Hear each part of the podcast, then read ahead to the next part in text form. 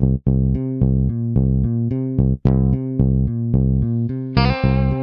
the Pitch. Der Sportpodcast mit Benny und David.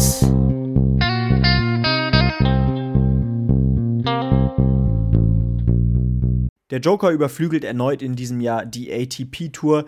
Außerdem ein weiteres Debakel für die Alpinen in Zermatt stand an und ein Trainerkarussell dreht sich weiter. Das alles und noch viel mehr in der 191. Folge von On the Pitch, der Sportpodcast. Und einen wunderbaren Montagabend, David. Moin, moin. Hallo Benny und ein herzliches Hallo auch an euch da draußen. Wir haben natürlich wieder die News der vergangenen Woche für euch zusammengefasst und werden in den äh, Themen heute unter anderem über Folgendes sprechen. Wir haben verschiedene Themen, die wir bei den weiteren News der Woche äh, bereden werden. Danach blicken wir zu den ATP Finals in den Tennissport, blicken nach Las Vegas zum Formel 1 Grand Prix der Formel 1 im Motorsport.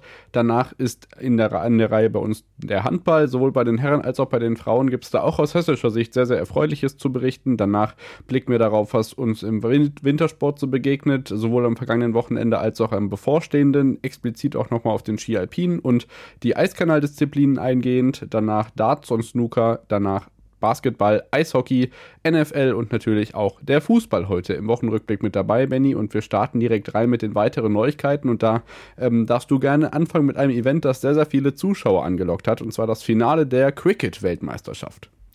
Ja, ganz genau. Äh, da ging es nämlich in das 132.000 Plätze äh, gefüllte Narendra Modi Stadium, äh, also nach dem Präsident der, von Indien benannt in Ahmedabad, äh, eine relativ große indische Stadt. Da fand nämlich das äh, WM-Finale äh, für die Cricket-WM statt. Und äh, ja, da traf im Heimatland äh, bei der Heim-WM Indien auf das australische Team. Am Ende holte, holten die Australier mit, mit sechs Wickets den, ähm, äh, den äh, sechsten Titel auch tatsächlich äh, in ihrer Geschichte, äh, während Indien leider im, beim Heimturnier ja, den dritten Titel nicht holen konnte. Es war am Ende dann doch ja, eine relativ deutliche Sache. Und ja, leider, also romantisch wäre es natürlich gewesen, wenn Indien, äh, da ist natürlich auch der Nationalsport, im Heimatland dann auch noch den WM-Titel holen kann. Aber am Ende sind es die Australier, die Dominanz eigentlich fortsetzen. Ja, genau so ist es. Und dann haben wir noch weitere Neuigkeiten, unter anderem einen herzlichen Glückwunsch von uns geht nach Aachen, denn die Reitweltmeisterschaften 2026 wurden dahin vergeben. Das ist gerade im Hinblick nach den Weltreiterspielen damals und natürlich für die jährlich gute Arbeit beim CHIO nur der Lohn, den man sich verdient hat. Die Tour de France nächstes Jahr, nee, im übernächsten Jahr 2025 startet in Lille. Das ist dann das erste Mal nach drei Jahren Grand Depart, dass man wieder in Frankreich startet. Und Tiger Woods ist zurück auf die Golftour gekehrt nach acht Monaten Pause wegen Fußverletzung. Ist auch ja einer der bekanntesten Golfsportler, äh, den die Welt zu bieten hat, wieder auf die Tour eingestiegen. Und wir machen jetzt weiter mit dem Tennis und starten unser erstes großes Thema Thema mit den ATP Finals in Turin. Äh, wirklich spektakuläre Kulisse und spektakuläre Spiele, die auch für Sascha Zverev zumindest am Anfang wirklich äh, vielversprechend ausgesehen haben, Benny. Ja, definitiv. Also äh, wirklich eine Hammergruppe erwischt, äh, wo wirklich alle drei Spieler in absoluter Topform eigentlich waren vor dem Turnier. Also Andrei Rublev, Daniel Medvedev, also die beiden besten Russen, sowie Carlos Alcaraz, äh, auf die er in der Gruppenphase, in der roten Gruppe treffen musste bei den ATP Finals. Er hat ja dann doch ähm, ja, relativ komfortabel auch die ATP Finals erreicht, das, was dann auch doch nochmal für ein gutes zweites halbes Jahr sprach äh, von Seiten Zverevs. Und auch die Gruppe absolviert ja eigentlich ziemlich konstant. Also da war ein Sieg über Alcaraz dabei, auch wenn da das Niveau nicht das allerhöchste war. War es doch ein tolles Zeichen, dass er auch einen Namen wie Alcaraz rausnehmen kann. Auch Rublev schlug er relativ komfortabel mit 6-4, 6-4. Und dann war es am Ende ein Satz, der ihn äh, von den Viertelfinals ähm, ja, wegbrachte. Nämlich äh, 4-6, äh, nee, 6-7, 4-6 verlor er dann gegen Daniel Medvedev. Und das bedeutete dann Platz, Platz drei in der Gruppe. Ähm, und die ersten beiden äh, hätten sich dann fürs Halbfinale qualifiziert. Es, äh, tut mir leid. Ähm, genau, ja. Genau. Und ähm, ja, also wirklich ein Satz knapp gescheitert und am Ende war es dann ähm, ja, Daniel Medvedev, der da noch weitergekommen ist, der im Halbfinale aber gegen Yannick Sinner ausschied. Also ja auch irgendwie der Mann der Stunde gerade, kann man glaube ich sagen. Ähm, und im Finale auf Novak Djokovic traf, der nämlich Carlos Alcaraz doch demütigte mit 6-3, 6-2. Also ich glaube, das Duell des Jahres ist dann am Ende doch relativ deutlich auch für den Joker ausgegangen, oder? Ja, absolut. Ähm, das Halbfinale gegen Alcaraz war auf jeden Fall spektakulär und weitere Schlagzeilen, die von diesen ATP-Finals auf jeden Fall bleiben werden, ist zum einen, äh, zum einen das äh, verletzungsbedingte Ab oder der verletzungsbedingte Abbruch von Stefanos Tsitsipas, für den dann Hubert Hurkacz noch eingesprungen ist und auf der anderen Seite das Holger Rühne, der ebenso wie Sascha Zverev auch in der Gruppenphase ausgeschieden ist, auch im nächsten Jahr weiterhin von Boris Becker trainiert wird. Das hat er heute bekannt gegeben, wenn ich mich nicht irre und ähm, ja, das ist auf jeden Fall nochmal ein Blick wert, sicherlich auch in die Partie Alcaraz gegen Djokovic. Das ist schon ähm, nobler Tennis gewesen. Auch eine Doppelkonkurrenz gab es natürlich, da waren Rajiv Rahm und Joe Salisbury erfolgreich. Ja, und äh, für Novak Djokovic ist es übrigens der siebte Erfolg bei den ATP Finals. Also auch doch nochmal eine weitere Machtdemonstration. Insgesamt spielte er jetzt in dieser Woche 3,7 Millionen durch das Turnier ein, noch 1500 Punkte auf die Weltrangliste. Also die unangefochtene Nummer 1 bleibt die unangefochtene Nummer 1, auch mit 36 Jahren. Der Mann ist wirklich der Wahnsinn. Und ja, ähm, ich glaube, das war auch nochmal noch mal ein Zeichen. Ähm, auch er war ja vor dem Turnier schon nicht so richtig überzeugt von seinem Jahr, sagte er war Anfang des äh, Jahrzehnts dann doch noch ein bisschen besser aufgelegt. Aber drei von vier Grand Slams, ATP Finals Anfang gewonnen. des Jahrzehnts, auch schön. Ja. 2023, ja. Ja, ist aber so. Ähm, also des letzten Jahrzehnts natürlich. Ach so. äh, und ja, also wie gesagt, drei von vier Grand Slams der ATP Finals Titel. Ich glaube, so weit weg war er dann trotzdem nicht von der absoluten Topform. Ja, und eine Sache fehlt ihm noch, der Olympiasieg, und das kann er nächstes Jahr werden. Dann kann er vielleicht äh, Alexander Zverev nachfolgen, der ja diesen Titel in Tokio erringen konnte. Womöglich so, die letzte Chance. Ne? Ja, ich gehe davon aus, auf jeden Fall. Mal gucken, wie er dann gegen Ende des Jahrzehnts seine Karriere weiter fortsetzen wird. Ähm, weiter vorsetzen wird sich auch die Tradition und die Geschichte des äh, Las Vegas Grand Prix der Formel 1. Wir kommen zum Motorsport.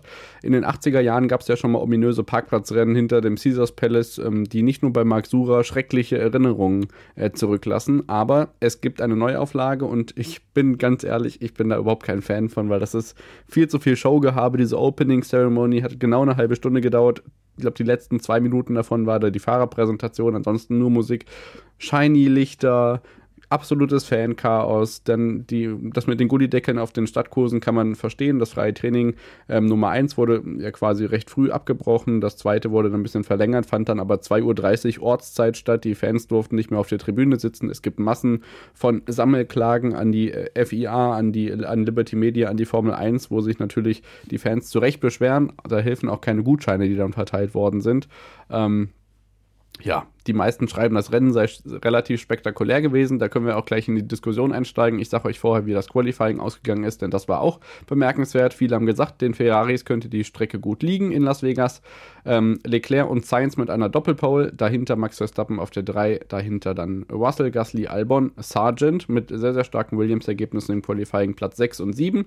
Bottas, Magnussen und Alonso in den Top 10 des Qualifyings. Hamilton und Perez nur auf 11 und 12 und Hülkenberg auf 13. Das waren die Quali-Ergebnisse. McLaren auch alle ausgeschieden.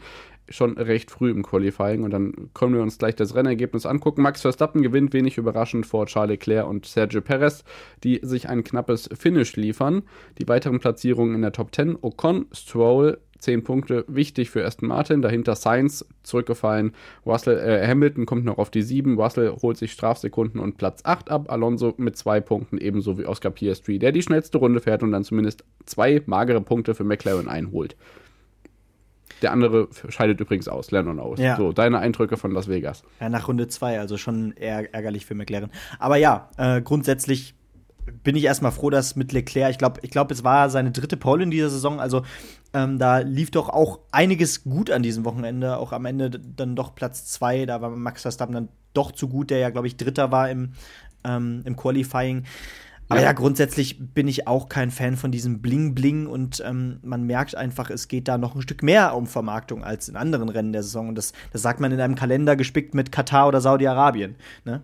Und äh, mhm. da fällt, da, da ja. fällt schon auf, der US-Markt, der ist gerade doch, ähm, wird immer wichtiger. Ähm, und ja, Las Vegas ist aber dann in der Hinsicht, ich finde, noch ein Stück extremer auch als Miami zum Beispiel, oder? Hm, ja, ja, gut, Las Vegas ist ja der Shiny Place und wo, wo man sich die Klinke in die Hand gibt, wenn man sich in den ja. USA rumtreibt. Also du kannst ja schlecht durch die Hollywood Hills fahren. Okay, jetzt habe ich Leute auf die Idee gebracht, aber naja, ich, ich, ich werde da nicht warm mit und das wird auch die nächsten Jahre nicht so passieren.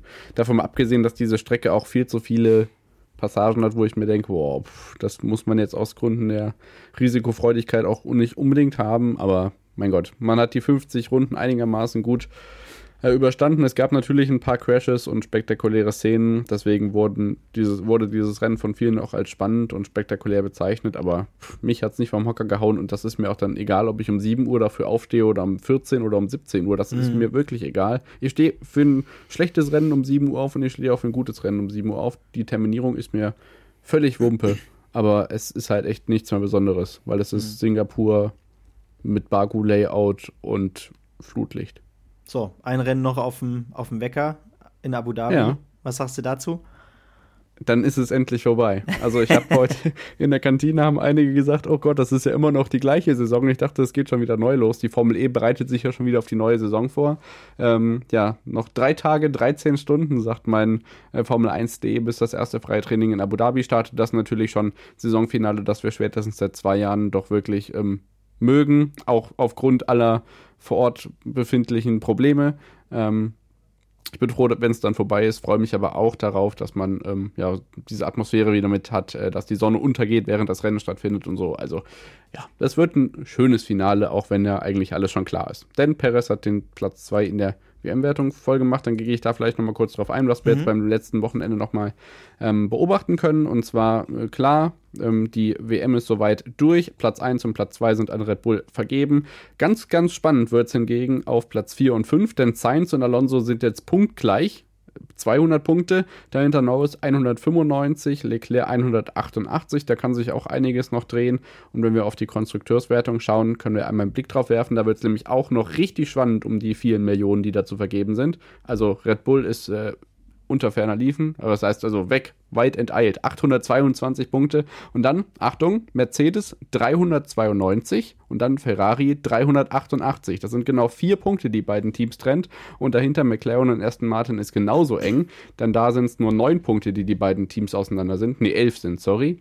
Ähm, also auch William und Alpha Tauri nur sieben Punkte auseinander, Alpha Romeo und Haas nur vier Punkte auseinander. Also da könnte es sich um Kampf um wichtige Millionen, die jetzt zwar beim ersten Blick nicht ganz so wichtig erscheinen, aber doch wichtig sind, noch äh, richtig äh, spannend zeigen in Abu Dhabi.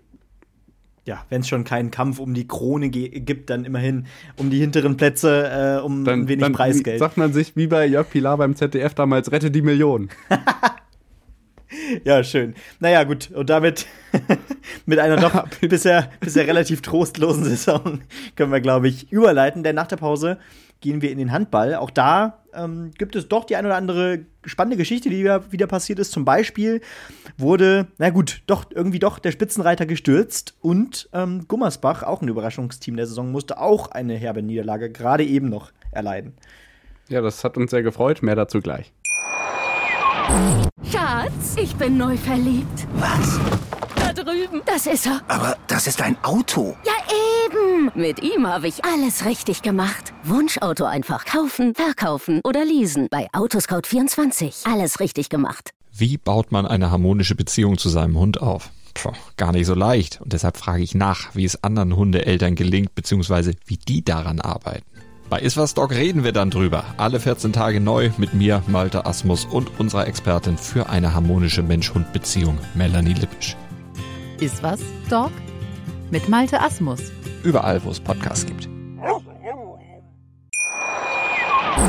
Da sind wir wieder zurück nach der Unterbrechung und melden uns wieder mit dem Handball. Und Benny, wir starten direkt rein mit dem Bundesligaspieltag. Ich denke, wir können es kurz machen. Die weiteren Ergebnisse vom Wochenende relativ unspektakulär. Deswegen fokussieren wir uns wie immer auf das Wichtigste. Äh, Samstag, Topspiel. Äh, Flensburg gegen rhein löwen Wirklich ein überragender David Spät im Tor, ähm, das am Ende ein 33 zu 25 für die Flensburger zur Folge hat. Also an Jugend-Nationaltorhütern äh, mangelt es uns nicht. Das werden wir gleich bei Wetzlar auch sehen. Aber was dann am Sonntag für noch viel größere Schlagzeilen gesorgt hat, das kannst du uns jetzt verraten. Ja, äh, ich glaube, der Saisonstart hätte nicht anders, äh, nicht viel anders aussehen können zwischen den Füchsen aus Berlin und dem THW Kiel. Kiel wirklich mit einem desaströsen Saisonstart. Ich glaube schon äh, fünf oder sechs Niederlagen auf dem Konto. Ich habe gerade leider die Tabelle nicht vor mir. Fünf. fünf. Ähm, und ja, kämpft sich da so langsam aus der Krise, während die Löwen tatsächlich, die Löwen sag ich schon, die Füchse tatsächlich noch ohne Niederlage waren bis vor diesem Spieltag. Und gegen wen passierte es? Ausgerechnet gegen das Team mit dem schwächsten Saisonstart, mit dem THW Kiel, der sie 30 zu 26 schlägt. und damit doch äh, Stück für Stück ja, diese schwache Anfangsphase der Saison egalisiert und sich wieder langsam an, an das obere Drittel ranrobbt. Ähm, zumindest die Chance auf, äh, ja, auf den Titel äh, sind, ist, ist wieder da, aber da ist noch einiges an Arbeit zu machen. Ansonsten wäre es vielleicht sogar schon eine kleine Vorentscheidung gewesen, oder? Also, ja, gut, im, im, also im Sinne für Kiel meine ich, dass die Chance nicht mehr da ist. Ja, ja, ja, gut, ein bisschen ist noch zu spielen. Ich meine, man stürzt jetzt nicht ganz so schnell ab, weil die Tabelle unfassbar eng ist. Also generell das Mittelfeld ist quasi gar nicht existent. Und deswegen kann man sich oben eigentlich auch noch gar nicht so arg absetzen. Also für eine Vorentscheidung finde ich es ein bisschen zu früh, aber dafür hat äh, der Sonntag ja auch dafür gesorgt, dass jetzt eine ganz bestimmte Mannschaft oben steht. Nicht mehr Berlin und Melsung, die waren übrigens auch erfolgreich. Mhm. Melsung gegen Balingen gewonnen. Denn deutscher Meister wird ja bekanntlich nur der SCM und die gewannen zu Hause gegen Eisenach 38-31 und eroberten sich die Tabellenspitze. Ja, Pflichterfolg gegen das Team, was ja auch tief im Tabellenkeller steht. Äh, parallel dazu auch ein wichtiger Sieg für die MT, auch ein Pflichtsieg, äh, wo man sich dann doch gegen Balingen-Weilstätten durchaus schwer tat gegen den Tabellenletzten 26, 24. Aber ja. man ist eben jetzt in der Lage, man holt diese wichtigen Punkte und ähm, da ist eben noch kein Ende in Sicht. Man ist immer noch auf Rang 3, nur drei Niederlagen aus 13 Partien und ähm, kämpft da wirklich in einem Gefilde um die internationalen Plätze. Was durchaus äh, spannend zu sehen ist, dass man das bisher so durchhält. Ich meine, da kommt jetzt doch auch ein bisschen Druck. Klar, Gummersbach hat noch ein bisschen was hingelegt. Aber ähm, Flensburg und THW äh, drücken gerade ordentlich auf die Tube. Das heißt, ähm, dennoch scheint da bisher jetzt nicht unbedingt äh, ja, eine große Pause zu sein bei, Mel bei der Meldung. Ja, hoffen wir mal, dass sie die Konstanz nicht komplett verlieren und dann wie äh, Pekela es diese Woche so schön gesagt ja. hat, wollen wir jetzt auch so ein scheiß Melsungen sein, das mal gewinnt und mal verliert und keiner weiß, warum es wie passiert. Ähm, also wir hoffen, dass die Konstanz in Nordhessen da weiter dabei bleibt und äh, leiten dann weiter zum nächsten glücklichen Ereignis für die hessischen Bundesliga-Teams. Denn eben gerade, deswegen haben wir erst äh, kurz vor neun angefangen aufzunehmen hier Montagabend, gewinnt die HSG Wetzlar das erste Mal seit über zwei Monaten wieder ein Heimspiel. 33 zu 31 gegen VfL Gummersbach. Das erste Mal überhaupt äh, seit vielen Wochen, dass man nicht gegen einen direkten direkten Konkurrenten im Tabellenkeller spielt, sondern jetzt hier den Tabellensechsten schlägt und sich auf Platz 12 in der Tabelle schiebt. Das ist für das äh, Team um Trainer Frank Carstens richtig wichtig. Und ich habe eben David Speth schon angesprochen. Till Klimke gehört ebenso dazu, zu den Kandidaten für die Handball-EM, für das Nationaltor zu, als Reserve. Ähm, den Namen darf man nicht außen vor lassen. Ja, aber eben im Tor stand ja Anadin Suljakovic. Und der hat ja mal richtig abgerissen. Ähm, der Katari. Haben alle abgerissen. Till Klimke auch. Stimmt, klar, klar. Aber also auf jeden Fall auf der Torhüterposition äh, hat man, glaube ich, nach diesem Spiel äh, den Eindruck, da ist das liegt das Problem für Wetzlar auf keinen Fall bisher in dieser Saison. Nee. Ähm, starkes Spiel, das war wahrscheinlich auch das Entscheidende am Ende, warum Gummersbach nicht noch den Turnaround hinbekommen hat. Zur Halbzeit mit vier Toren hat Wetzlar noch geführt. Äh, dann hatte man doch den Eindruck, mittendrin stand es dann 25, 25, glaube ich. Hm. Und da hatte man dann doch gedacht, okay, mental scheinen die Gummersbacher wieder voll auf ja, auf, auf äh, Wellenlänge zu sein, aber Wetzlar holt am Ende diese wichtigen Punkte und ist doch jetzt wieder mit Aussicht auf das Mittelfeld. Ja, genau so ist es. Wir sind gespannt, was die Bundesliga weiterbringt und ich liefere euch noch die europäischen Ergebnisse nach. Kiel, Tabellenführer in Gruppe A der Champions League, aber mit einem miserablen Spiel mhm. zu Hause 18 zu 27 gegen Aalborg verloren. Magdeburg unterdessen erfolgreich, unter anderem ja mit dem Saudi-Arabien-Titel im Rücken 35 zu 27 gegen Svendborg, auch eine dänische Mannschaft. Und in der European League waren unter anderem die Rhein-Neckar-Löwen aktiv mit einem knappen Auswärtssieg in Lissabon 35 zu 36 mit dem besseren Ende für das Team aus Deutschland. Und weil sie natürlich nicht fehlen dürfen, die Kadetten Schaffhausen haben ebenso gewonnen wie die Füchse Berlin. Beide mit drei Punkten Vorsprung. Die einen in Montenegro und die Berliner in Bukarest in Rumänien mit 33 zu 30 und die Frauen, weil wir das natürlich auch nicht vergessen dürfen, in der Bundesliga-Tabelle Bietigheim vor Bensheim. Das erste überrascht uns nicht, das zweite dann schon, denn Bensheim ist vor, ich glaube, sechs Jahren aufgestiegen, die Südhessen in die Frauenbundesliga und die haben tatsächlich jetzt die European League-Qualifikation klar gemacht, am Sonntagabend gegen Oldenburg gewonnen und die stehen jetzt das erste Mal überhaupt im Europapokal da. Herzlichen Glückwunsch dahin. Und die Bietigheimerinnen haben übrigens bekannt gegeben, dass sie ab 24, 25 ab der Saison nicht mehr Bietigheim heißen. Da werden wir uns dann hier natürlich auch dran gewöhnen, weil die haben wir natürlich auch schon ins Herz geschlossen. Aber jetzt erstmal WM-Pause. Testspiele gegen Schweden stehen an und dann erstmal Frauen-WM, bevor dann Anfang nächsten Jahres die Herren-EM im Handball auf uns wartet. Ja, ganz genau. Und David, ich freue es, mich ankündigen zu können. Es wird winterlich jetzt. Denn, ja, äh, ja gut, es, es hätte an diesem Wochenende noch so viel mehr sein können. wäre da nicht äh, ja, das verdammte Zermatt gewesen, um es mal so blöd zu sagen, am Matterhorn. Acht von acht Rennen hätten in dieser Saison schon dort stattfinden sollen. Äh, der, nee. Nee, nee, wie viel waren es insgesamt? Dieses Jahr vier und letztes Jahr vier. Genau, ins, ins, insgesamt natürlich, klar. Ja. Keines hat es geschafft, dass, es dass der Hauptwettbewerb tatsächlich passiert ist. Es gab wieder einen, ja, äh, ich glaube, einen Vorlauf, der, äh, den sie runterbekommen haben. Hm, das werde ich euch auch gleich sagen, wie das ausging. Das ging aus deutscher Sicht wieder durchaus erfolgreich aus, aber leider ja ohne Wertung. Juckt das keinen. Ja. Genau. Und da fragt man sich zum, ja, nicht ersten Mal, was sagt wohl die FIS nach dieser Saison und nach diesem erneuten Debakel? Ja, also ich weiß, was die Leute sagen und die Leute sagen zum großen Teil, lass den schmarren. Und da würde ich mich äh, getrost mit einschließen in diesen Kurs. Sophia Gotcha hat ja heute gesagt, die Piste heißt kleiner Wind.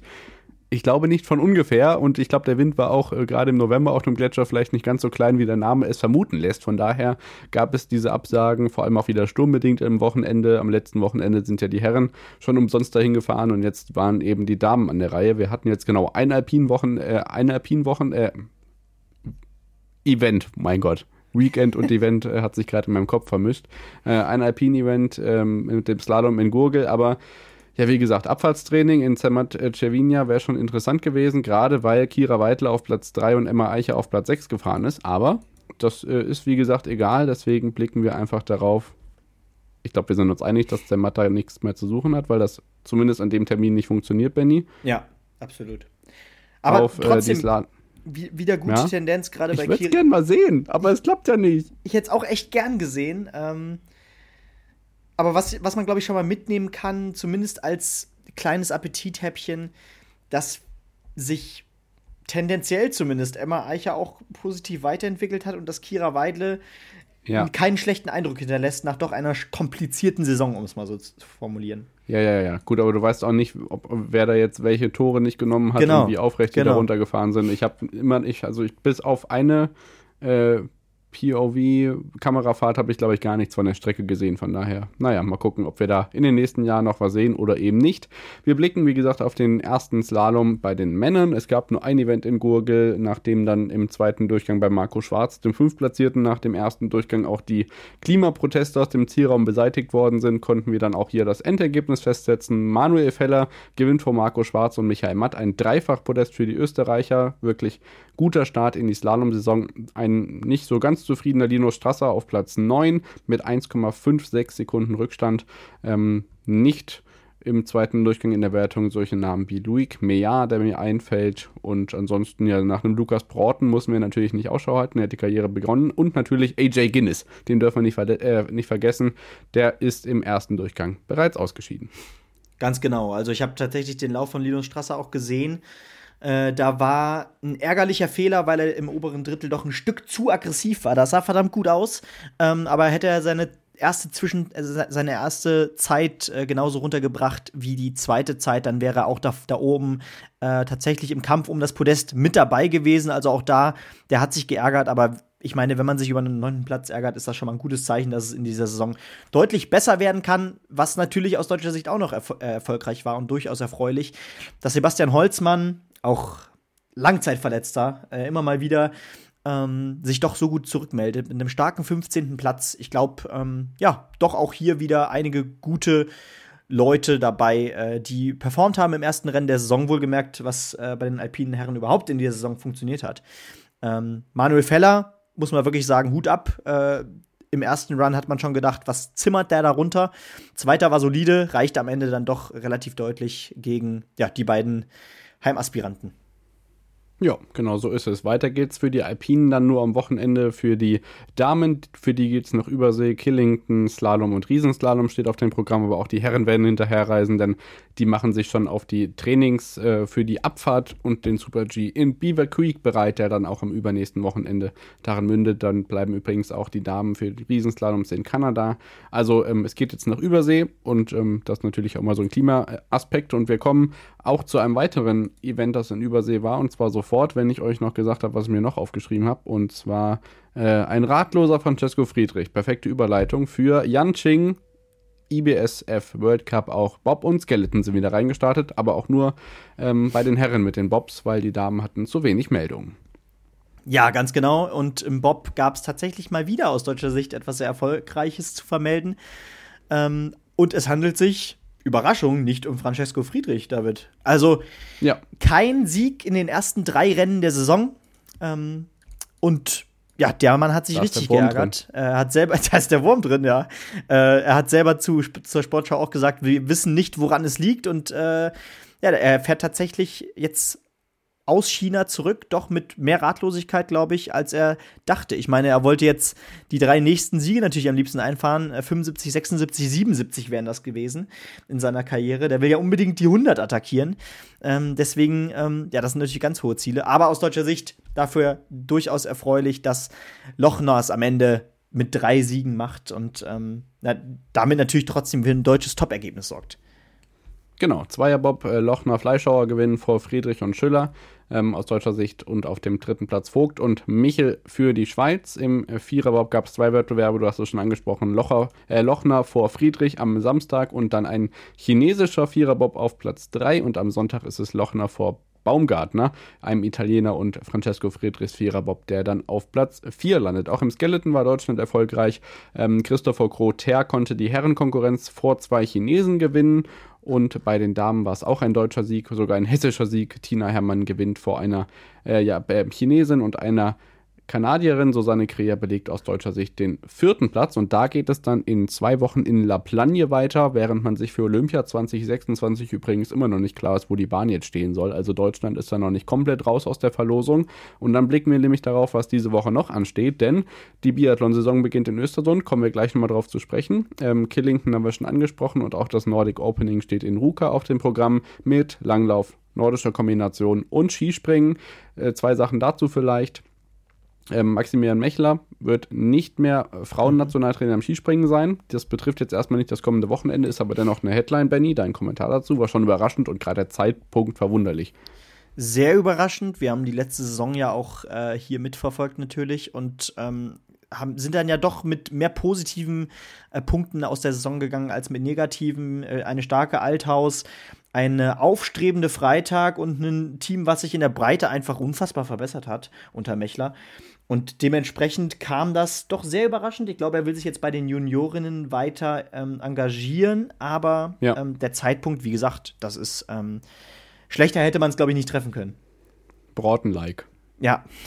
So ein bisschen. Nur, dass ja, der für Fall. sich selbst verantwortlich ist, weißt du? Richtig. Und ja, ja, absolut. Ähm, wir drücken da den Daumen, dass da auch beim DSV eine gute Lösung gefunden wird. Und die zweite Sache, die ich sagen wollte, ist, dass es in Ruka in der nordischen Kombination gleich losgeht mit einem Individual Compact Format. Und zwar ist das ja das Format, wo dann ähm, nicht die Sprungweiten im Gundersen Art und Weise in die Laufvorsprünge umgerechnet werden, sondern die Sprungplatzierung immer sechs sekündlich abgestuft werden. Das heißt, die guten Springer haben enorme Nachteile. Das ist eine Stärkung des Langlaufs. Ich finde keine gute Entwicklung und da sind auch die Athleten eher auf meiner Seite. Wie siehst du das? Ja, das macht natürlich die Laufdisziplin doch auch ein ganzes Stück ähm, wichtiger. Ne? Also das verschiebt ja ordentlich doch nochmal das Gleichgewicht zwischen äh, Springen und Laufen. Ähm, ja. zu, zu, zuvor würde, würde ich sagen, tendierte es eher in die andere Richtung. Ne? Ähm, also doch interessant. Ich bin, ich bin sehr gespannt, äh, wie das dann in der Praxis aussieht. Ich kann mir gerade noch dazu, glaube ich, zu wenig eine Meinung bilden. Aber ähm, ich könnte mir vorstellen. Gucken wir uns an. Ja, genau. Wir gucken uns einfach mal an und äh, sagen dann am Montag nächste Woche, wie wir es fanden, oder? Ja, aber ich meine, gleichzeitig darf man sich dazu nicht ganz so viel leisten, weil man immer noch darum kämpft, irgendwie olympisch zu bleiben. Also wenn jetzt wir ganz viele ja. Formate starten, die in die Hose gehen, dann ähm, ja, wird das schwierig, dem IOC das weiterhin zu erklären. Übrigens auch Massenstart am Wochenende, also ich glaube, wir haben sogar alle drei Formate mit dabei. Ähm, blicken aber darauf, was uns erwartet. Bei den Herren ganz klassisch zwei Einzelwettbewerbe und im Biathlon ist natürlich auch der Start bevorstehend und da geht es am Samstag los mit unserer Lieblingsdisziplin, Benny. Ja, die Single-Mix-Staffel. da freuen wir uns natürlich jedes Mal besonders drauf. Nein, also am Samstag, am 25. an diesem Samstag geht es mit einer Mixed und einer Single-Mix-Staffel los. Also als Fan muss ich sagen, die beiden unbedeutendsten, für mich jedenfalls unbedeutendsten Formate. Aber dann ja. geht's, dann geht's auch wirklich richtig los, denn es werden ja die letzten, äh, die nächsten beiden Wochenenden in Östersund stattfinden. Das heißt, am Sonntag geht's dann weiter mit den beiden Einzeln. Ähm, und Mittwoch, Donnerstag dann jeweils die normale Staffel, 4x7,5 Kilometer. Sprints am äh, Freitag und Samstag ähm, am Wochenende danach und dann auch noch Verfolgungen. Also es geht jetzt richtig, richtig los. Ähm, ich freue mich da sehr drauf. Bin gespannt, wie die Voraussetzungen so sind. Also ich denke, wir haben wieder einige heiße Eisen im Feuer. Natürlich die Führungsrolle bei den Damen mit Denise Herrmann fällt weg. Das dürfen wir ja nicht vergessen. Benny Doll aber im letzten Jahr im Gesamtweltcup auf Rang 4 gewesen, hinter den drei besten Norwegern, was man ja auch schon fast als äh, Gesamtweltcup-Sieg verzeichnen kann. ähm, Sehr gut. Aber ja, ich, ich denke, es, es, sieht ganz gut aus. Wir haben wieder ein, zwei interessante und spannende Namen dabei, äh, die jetzt aus den Junioren hochkommen. Das haben wir auch letzte Woche Hat schon. letzte Woche schon, genau. Ja. Und dementsprechend, ähm, ja, viele spannende Fragen, die sich auch hier auftun. Und Östersund finde ich eigentlich auch immer eine optimale, ja, einen optimalen Start-Weltcup. So muss Saisonauftakt. So. Und äh, damit ihr euch darauf freuen könnt, äh, könnt ihr euch das jetzt schon mal in den Kalender eintragen. Und wir machen unterdessen Pause. Danach geht es gleich weiter mit Darts, Snooker, Basketball, Eishockey, NFL und natürlich auch noch dem Fußball. Bis gleich. Schatz, ich bin neu verliebt. Was? Da drüben. Das ist er. Aber das ist ein Auto. Ja, eben. Mit ihm habe ich alles richtig gemacht. Wunschauto einfach kaufen, verkaufen oder leasen. Bei Autoscout24. Alles richtig gemacht. Da sind wir wieder zurück nach der Unterbrechung und melden uns wieder mit dem dritten Take im at on the pitch pod. Äh, guckt gerne rein, folgt rein, bewertet fleißig und dann ähm, seid ihr top informiert, was in der Sportwelt so passiert und was in der letzten Woche im Darts, Snooker, Basketball, Eishockey und in der NFL passiert ist, können wir euch jetzt sagen und wir starten mit Darts und Snooker, Benny. Grand Slam und Champions of Champions. Äh, du darfst uns gerne mitteilen, was wo ausgespielt worden ist und wie das Ganze ausging. Ja, ich kann auf jeden Fall sagen, dass äh, ich wieder den Namen Judd Trump in den Mund nehmen muss. Äh, aber äh, es reichte auch diesmal, wie in der letzten Woche auch schon, nicht für den Titel, denn am Ende holte Mark Allen einen deutlichen Sieg mit 10 zu 3 gegen Judd Trump, der äh, ja zum zweiten Mal nach 2020 sich diesen Titel sichert. Ähm, ja, äh, Trump war ein bisschen enttäuscht von sich, weil er tatsächlich ähm, ja, nicht an sein Spiel rankam, was er zuvor präsentierte, aber erneut im Finale. Also in starker Form ist er weiterhin und beim Grand Slam of Darts gibt es einen Sieger, der, glaube ich, sich so langsam ja doch als Anwärter auf den WM-Titel präsentiert. Das ist Luke Humphreys, der äh, ja ein Rob Cross, der selber 103 im Average spielte, mit 16 zu 8 abfertigte und ähm, damit doch durchaus ja, Titelträume wahr werden lässt. Der zweite Major-Sieg nach dem Grand Prix in nur zwei Monaten für ihn. Also seine ersten beiden Major-Titel. Nachdem man ja schon ja, nach der ersten Hälfte des Jahres dachte, lange wird er damit auch nie auf sich warten lassen. Hatte da nämlich schon etliche European Tour-Titel auf seinem Konto. Jetzt ist es der zweite große Titel und er spielte damit fast das Doppelte an Preisgeld von Gervin Price ein. Ähm, was auch wirklich Wahnsinn ist. Also diese Rangliste wird nach diesem Jahr auch noch mal komplett durchgemischt, was natürlich auch nochmal sehr spannend zu sehen ist. Ansonsten James Wade wieder doch jetzt äh, pünktlich zur, zum Start der äh, heißen Phase der Saison äh, gut aufgelegt. Bis ins Halbfinale konnte er vorziehen, dort 10-6 gegen Humphreys verlieren. Cross schlug 16-13 Stephen Bunting, der gerade auch sehr gut in Form ist. Und wir hatten einen US-Amerikaner ähm, tatsächlich im, im Viertelfinale. 8-16 verlor das Stowe Bunts gegen Stephen Bunting ein ähnlich bunter, schriller Vogel wie Peter Wright. Sieht auch tatsächlich ein bisschen ähnlich. Ähm, und wir hatten auch wieder etliche tolle Geschichten. Also zum Beispiel ein Top-Match zwischen James Wade und Josh Rock, was 16-15, also in den Decider ging. Gary Anderson ist zurück mit einem Viertelfinale, verlor da ganz knapp mit 14-16 gegen den Titelträger Luke Humphreys. Also äh, hätte da fast den äh, eigentlichen Sieger raushauen können. Für Michael van Gerven war es tatsächlich schon in Runde 2 Schluss, also nach der Gruppenphase, mit 7 zu 10 gegen Damon Hatter. Also auch da, ja, wartet er noch auf die absolute Topform. Er ist auch diesmal nur einer von vielen bei der Darts-WM als Favorit.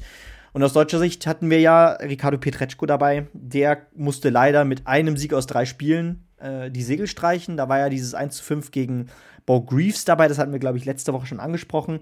In der Partie gegen Espinel ähm, spielte er dann deutlich schneller. Er wirkte immer noch ein bisschen ja, ange negativ angetan von dieser Partie gegen Bo Greaves, wo er ja sehr ausgepfiffen wurde, hat sehr schnell gespielt und dennoch am Ende den Sieg eingeholt. Wir hoffen, dass er jetzt am kommenden Wochenende beim Players, bei den Players Championship Finals ja, in alter Form sich präsentiert und dann auch wieder naja, ein bisschen professioneller mit so einer Situation umgeht, wenn es dazu kommt.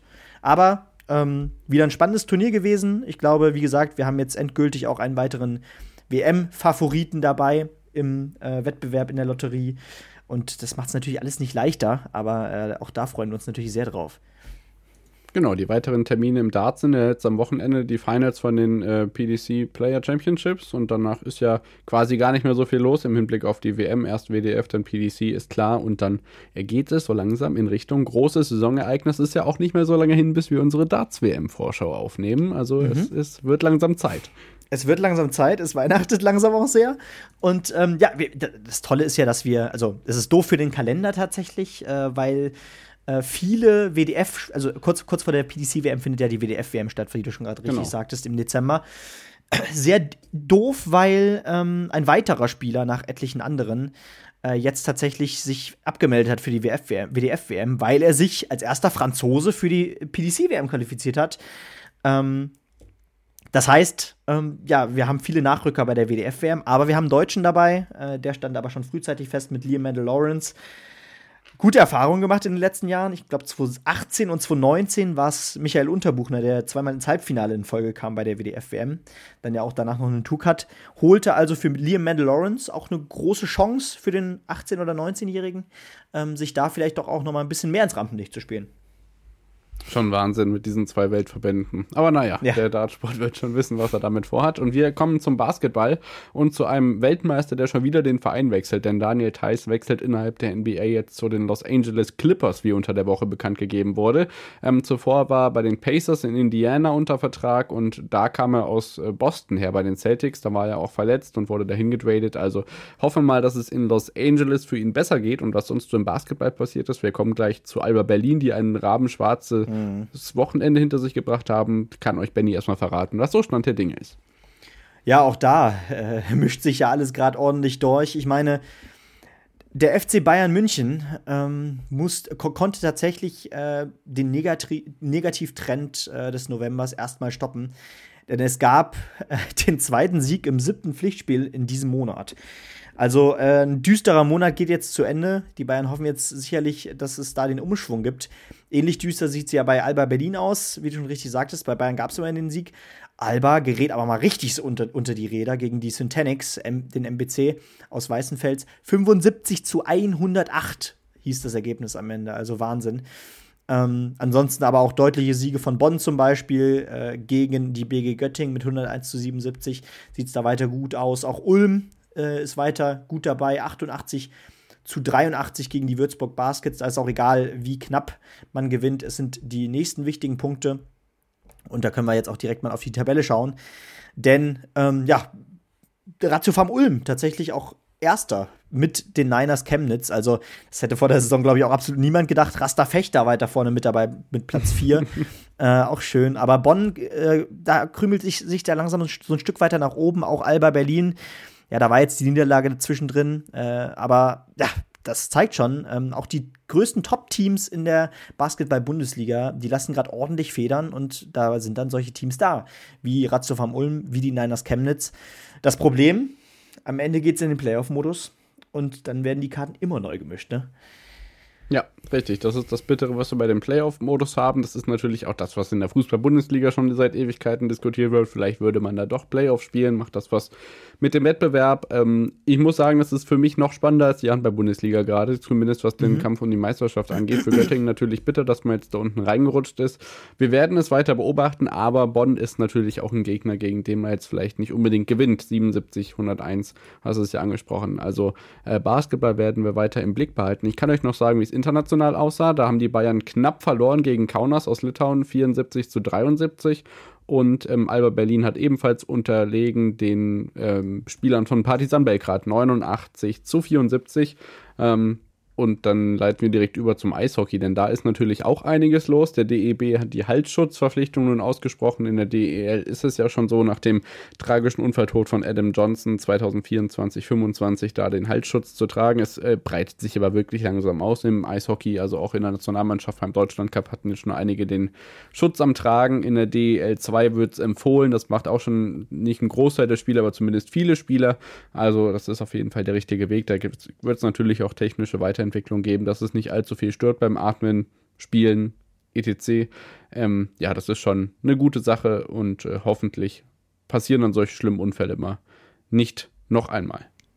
Ja, ist schön, dass bei solchen Themen die Sensibilität im, generell im Leistungssport steigt. Da gibt es ja auch die eine oder andere Geschichte, die in der Formel 1 in, der, in den letzten Halo. Jahren passiert ist. Genau, Halo. Ja. Das System, was ja viele äh, ja doch sehr beschäftigt hat und umgetrieben hat. Ähm, also auch da beim Thema Sicherheit äh, in Hochleistungssport, da steigt doch langsam das Verständnis. Ähm, und das ist, glaube ich, auch doch eine gute Tendenz. Ja, genau. Wir kommen zum Sportlichen. Da haben die Spitzenreiter in der Tabelle Eisbären Berlin verloren gegen die Grizzlies Wolfsburg 6 zu 9. Außerdem erfolgreich waren die Frankfurter 0 zu 4. Das ist der dritte Sieg in Serie, jetzt Platz 7. Man steht kurz vor den Playoffs. Mal gucken, wie sich da weiterentwickelt. Oder man steht auf einem Playoff-Platz. Mal gucken, wie es dann am Ende ist. München verliert gegen Schwenning Wild Wings 3 zu 2 nach Penalty-Schießen. Ähm, und auch Straubing ganz vorne in der Tabelle ist erfolgreich gegen Düsseldorf. Aber nicht so die Bremerhaven, ne? Wo sind mir die jetzt gerade untergekommen? Da, 0 zu 4, genau. Ja, Fischdown Pinguins. Ich rede mich um Kopf und Kragen. Haben wir gegen Frankfurt verloren. Genau, also da blicken wir natürlich auch weiter drauf. Aus hessischer Sicht DEL 2 ganz wichtig. Kassel Huskies ähm, weiter an der Tabellenspitze und Bad Nauheim auf Platz 8 in der DEL 2. Deswegen können wir direkt zur NFL rüberspringen. Benny, und da gibt es nicht nur eine schwerwiegende Verletzung von Joe Burrow, sondern noch viel weitere spektakuläre Neuigkeiten aus dem Football.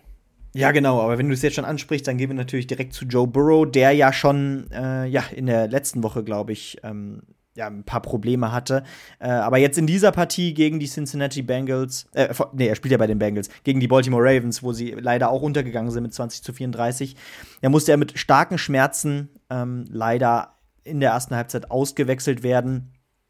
Also da wünschen wir natürlich auch ja, dem Star Quarterback ähm, alles Gute, denn er ist natürlich sehr, sehr wichtig für die Bengals. Ansonsten gab es aber auch aus deutscher Sicht. Wird diese Saison nicht mehr spielen. Genau, höchstwahrscheinlich wird er diese Saison ja. nicht mehr spielen. Also ähm, ja. das ist wirklich ganz hart für die Bengals.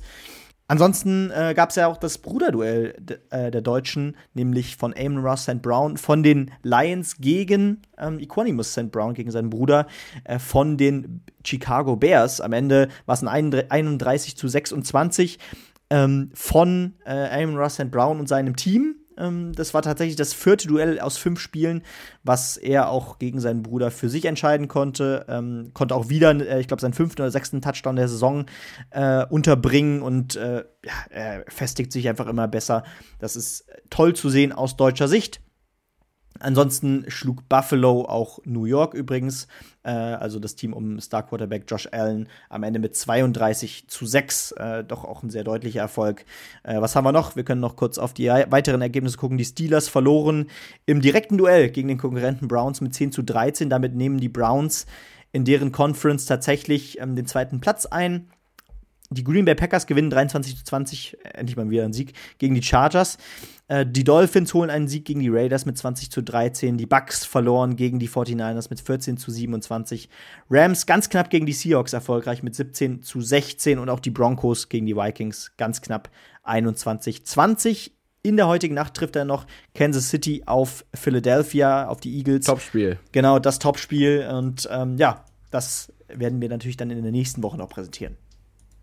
Genau, ähm, die New York, Patri äh, New, New York Patriots, was ist denn heute los? Die New England Patriots hatten eine Bye Week, ist vielleicht gar nicht so schlecht für das Team von Bill Belichick.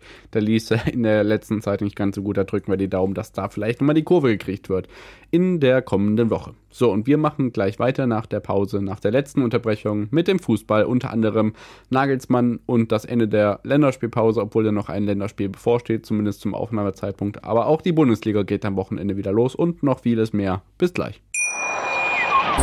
Schatz, ich bin neu verliebt. Was? Da drüben. Das ist er. Aber das ist ein Auto. Ja, eben. Mit ihm habe ich alles richtig gemacht. Wunschauto einfach kaufen, verkaufen oder leasen. Bei Autoscout24. Alles richtig gemacht. In rund 40 Folgen habt ihr mich jetzt schon sagen hören, I want to tell you about the Beatles. Ich habe euch die Geschichten zu ihren Alben und ihren Songs erzählt, euch ihre wichtigsten Wegbegleiter und Vertraute vorgestellt und natürlich die Orte, die für die Bandgeschichte eine wichtige Rolle spielten. Habt ihr die drei bisherigen Staffeln schon durchgehört? Nein? Na, worauf wartet ihr dann noch? Rein in den Podcatcher eurer Wahl und einfach mal losgehört. Und folgt gerne auch unserem Instagram-Kanal iwtty-Beatles Podcast. Da sind wir wieder zurück nach der Unterbrechung und melden uns wieder mit dem Fußball. Wir haben natürlich eine Menge zu besprechen, trotz der Länderspielpause. Unter anderem gibt es News, New App News aus dem Frauenfußball. Martina Voss-Tecklenburg hat sich heute dem ZDF lange einem Interview gestellt und hat äh, von ihren Panikattacken erzählt und äh, berichtet, wie es da so ist. Champions League ist natürlich auch bei den Frauen. Da blicken wir einmal kurz terminlich drauf. Und zwar ähm, zum einen, dass äh, sowohl die Bayern als auch Frankfurt erfolgreich waren, aber dass natürlich wirkliche Top-Partien vor der Tür stehen. Denn am morgigen Tag äh, spielt, spielen die Bayern gegen. Ach, jetzt lädt das hier nicht. So, die Bayern spielen am Donnerstag, so rum war es, genau. In Paris bei PSG und die Eintracht am Mittwochabend gegen den Titelverteidiger FC Barcelona. Also wirklich gegen einen richtig großen Gegner zu Hause im großen Stadion. Das auf jeden Fall noch als Tipp. In der Bundesliga sind die Bayern und Wolfsburg und Frankfurt auch erfolgreich. Leverkusen und Leipzig trennen sich 1 zu 1, ebenso unentschieden wie Freiburg und Köln. Und die nächsten Länderspiele stehen für die Damen auch schon an. Kader wird nominiert, ich glaube morgen. Deutschland gegen Dänemark am 1.12. und Wales gegen Deutschland dann am 5.12. Wie blickst du auf den Frauenfußball aktuell, Benny? Ja, äh, an sich hat, hatte man ja so ein bisschen den Eindruck, wenn man, also wenn, wenn man jetzt auf die, äh, die Nationalmannschaft natürlich vor allem schaut, nach dem ja. sen sensationellen Turnier im letzten Jahr, äh, wo man ja bis ins Finale einziehen konnte bei der EM, ähm, ja, war es ja am Ende tatsächlich doch äh, immer schwieriger. Dann kam jetzt auch noch die Story mit Voss Tecklenburg dazu, die dann auch noch mal von außen ordentlich ja, Gegenwind reingebracht hat. Und ähm, die Ergebnisse haben jetzt in letzter Zeit auch nicht gestimmt. Es ist gerade doch irgendwie eine Phase des Umbruchs und ähm, leider ist das eben nicht nur bei den Männern so, sondern gefühlt auch bei den Frauen, oder? Hm, ja, genau. Also ich hoffe, dass Horst Rubesch die Mission Olympia-Qualifikation auf jeden Fall erfolgreich gestalten kann. Das ist ja sein großes Ziel. Vorher geht für viele seiner Spielerinnen aber auch noch in den DFB-Pokal. Freitag Wolfsburg gegen Werder, Samstag HSV gegen Leverkusen, Viktoria Berlin gegen Jena, Essen gegen Köln, Sonntag Hoffenheim Leipzig, Mainz gegen Duisburg und danach noch im Januar dann ähm, die beiden Champions League-Teilnehmer Offenbach gegen München und Frankfurt gegen Freiburg. So, dann kommen wir langsam zu den Herren der Schöpfung und auch da ist natürlich die ähm, Nationalmannschaft ein großes Thema. Es gab eine 2 zu 3 Niederlage im Berliner Olympiastadion gegen die Türkei. Ich denke, wir sind kein großer Fan von riesigen Pfeifkonzerten aber auch kein Fan von verlierenden Nationalmannschaften. Deswegen sind wir sehr gespannt, was da morgen in Wien passiert gegen Österreich im Ernst-Happel-Stadion und ob Julian Nagelsmann erneut Kai Havertz als Linksverteidiger aufstellen wird. Ja, und ob er dann auch wieder treffen wird, ne? Weil äh, genau das passierte ja nach fünf Minuten. Ähm, Korrekt. Kai Havertz, der ja sicherlich auch mal dort ausprobiert wurde, weil hin und wieder dann mal die Torgefahr fehlte, aber natürlich auch, weil auf der Linksverteidigerposition, das ist so ein bisschen eine der Achillesfersen der deutschen Nationalmannschaft seit ein paar Jahren natürlich. Ich äh, erinnere mich nur sehr gerne an Marcel Schmelzer. Ähm, aber ja, natürlich auch an, liegt das an dem Überangebot im offensiven Mittelfeld, was man in der deutschen Nationalmannschaft eben hat. Aber ähm, ja, am Ende frühes 1-0 gemacht. Ähm, ich glaube, Rudi Völler hat es danach auch noch mal gesagt. Ähm, dann hat man sich so ein bisschen ausgeruht. Man hatte den Eindruck, man könnte ein bisschen äh, Eingang runterstellen. Ja, und dann dreht, drehen die Türken die Partie ähm, in einem, im, im, Stadion, was tatsächlich ähm, gefühlt jedenfalls mehr, mehr Türkei-Fans vor Ort hatte als ja, äh, Deutschland-Fans. Ähm, das klang auch so beim Five-Konzert. Ähm, und ja, Ferdi Cardiolo und Kenan Yildiz, der übrigens äh, fast alle Juniorenteams vom FC Bayern durchlaufen hat, äh, drehten dann die Partie noch vor der Halbzeit. Füllkrug kam kurz danach zum 2-2 und dann war es ein relativ umstrittener Elfmeter, glaube ich, der in der 71. Minute zum Siegestor für die Türkei endete. Okay, dazu muss man auch sagen, die Türkei ist in der EM-Quali gerade sehr, sehr gut dabei. Ähm, ja. Hat natürlich viel mehr Pflichtspiele, dementsprechend ist die Mannschaft sicherlich auch ein Stück konzentrierter.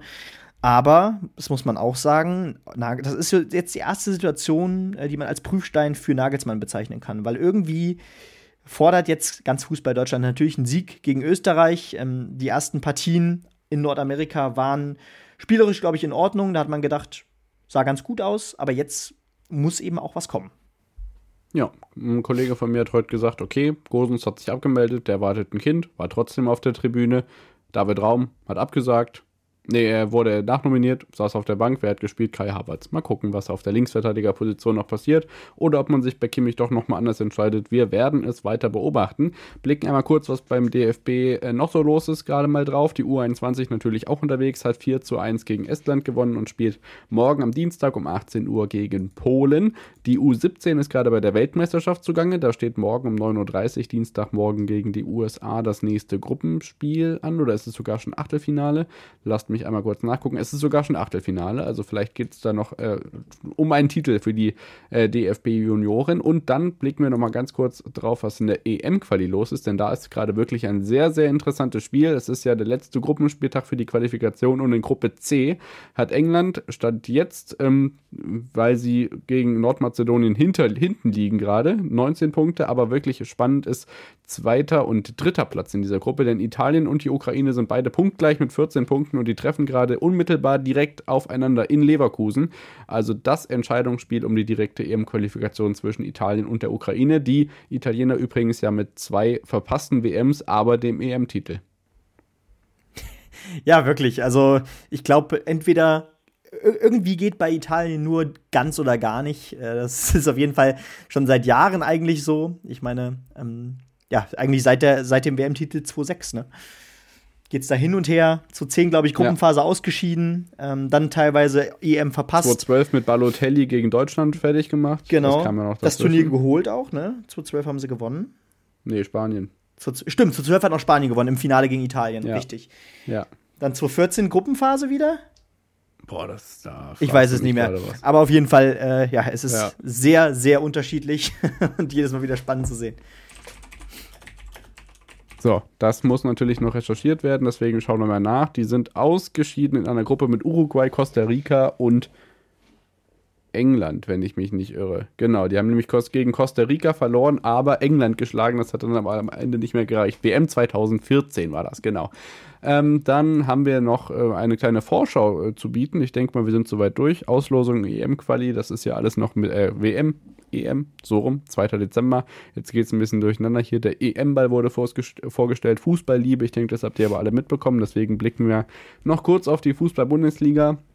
In der zweiten Liga freut sich Benny am Samstagabend auf das Topspiel Düsseldorf gegen Schalke 2030. St. Pauli ist in Rostock beschäftigt und der HSV empfängt Braunschweig. Das ist mal wieder ein tolles Spiel für den HSV, der sich mal wieder gegen einen Abstiegskandidaten blamieren könnte. Und dann hätte St. Pauli am Ende sechs Punkte Vorsprung aus diesem Wochenende. Mal gucken, ob es passiert. Ja, ganz genau. Ich meine, ja, beim HSV, ähm, ich meine, sie kommen jetzt von einer 2-4-Niederlage gegen Kiel. Ähm, und okay, äh, der Winter beginnt erst. Eigentlich ist das die Phase, wo man noch mal richtig auf Hochtouren agiert. Wir kennen alle den Frühling, aber bis dahin sind es ja auch noch ein paar Monate. Also ähm, da kann man sich, könnte man sich ja jetzt auch schon ein schönes Polster anfüttern das wäre ja auch zu einfach. Mal gucken, was die Leute auf St. Pauli dann dazu sagen. Wir blicken auf Liga 1. Da haben wir am Freitag Köln gegen München, am Samstag in der Konferenz Dortmund gegen Gladbach, Freiburg gegen Darmstadt, Wolfsburg gegen Leipzig und Bremen gegen Leverkusen, plus ein weiteres Spiel Union Berlin gegen FC Augsburg, aber ohne Urs Fischer. Wie hast du das Ganze begleitet? ich habe es irgendwie ja doch erwartet, aber es äh, haben ja viele drauf gehofft, dass Union irgendwie den Move macht, den sonst kein anderer Verein macht und ihn einfach da lässt auf dem Stuhl des Trainers. Ja, die Situation gibt es ja wirklich selten im Trainergeschäft, dass es wirklich einzelne Trainer bei bestimmten Vereinen schaffen, sich auch unter Fans so, eine, so einen Status, so eine Integrität zu schaffen, dass man selbst, wenn es vielleicht nötig wäre, so gerne an der Person und an dem Trainer festhalten würde.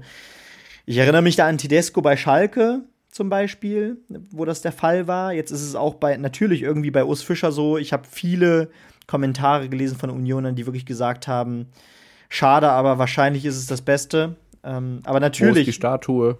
Ja, genau. War die häufigste Nachricht im Chat bei der Pressekonferenz, na, bevor er dann von Hertha-Fans unterwandert wurde, das muss man dazu sagen. Ja, und äh, durchaus kann das auch sein, dass das passiert, weil ja, dieser Mann hat alles mitgemacht, von Aufstieg bis zur Champions League. Und da kann man wirklich nur den Hut ziehen. Er hat aus einem Zweitligisten in gewisser Weise nicht nur einen stabilen Erstligisten gemacht, sondern einen, der in mehreren Jahre, Jahre aufeinanderfolgend ja, das internationale Geschäft erreicht hat und äh, sich stetig verbessert hat. Und jetzt ist der Moment, der Zeitpunkt gekommen, ab dem es nicht mehr höher ging, offensichtlich. Wir haben auf den Moment gewartet und jetzt war es eben so. Und ja, wahrscheinlich braucht es jetzt wirklich neue Impulse. Ich würde da auch mitgehen.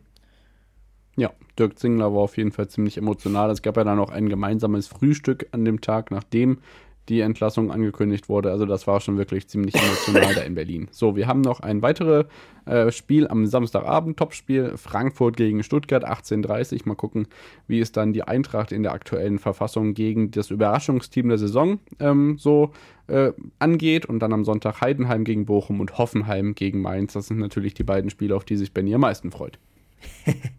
naja, also ich, ich meine gerade Heidenheim-Bochum kann man ja schon sagen, natürlich Heidenheim guter äh, oder solider Saisonstart. Ähm, man ist ja mit zehn Punkten äh, im unteren Tabellenmittelfeld auch Bochum, aber man ist eben beide Teams sind noch nicht weit weg ähm, von den Abstiegsplätzen natürlich nach so wenigen Spieltagen. Deswegen sind das wichtige Punkte für beide Teams. Also ich finde das Spiel eigentlich noch als eines der eher spannenderen an diesem Spieltag, natürlich. Mhm. Und, und das andere eigentlich auch, weil Hoffenheim gewinnt immer auswärts und die Mainzer ja. sind ja nach der Trainerentlassung auch gar nicht so schlecht unterwegs. Also kann man sich vielleicht doch mal angucken den Sonntag. Das stimmt. Also durchaus, äh, natürlich Einzelspiel. Äh, in der Konferenz wären diese, äh, wären diese Spiele wahrscheinlich wieder die, die am wenigsten geklickt werden würden.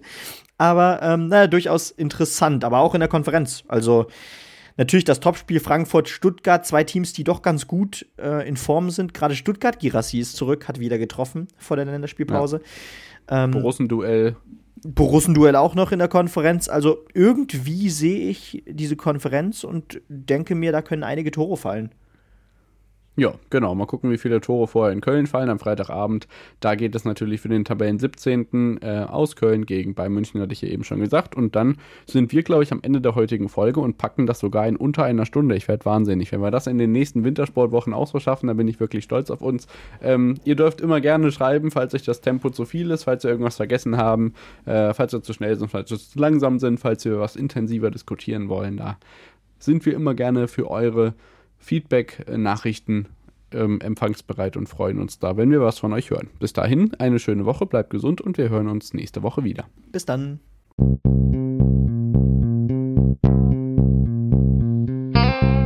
On the Pitch. Der Sportpodcast mit Benny und David.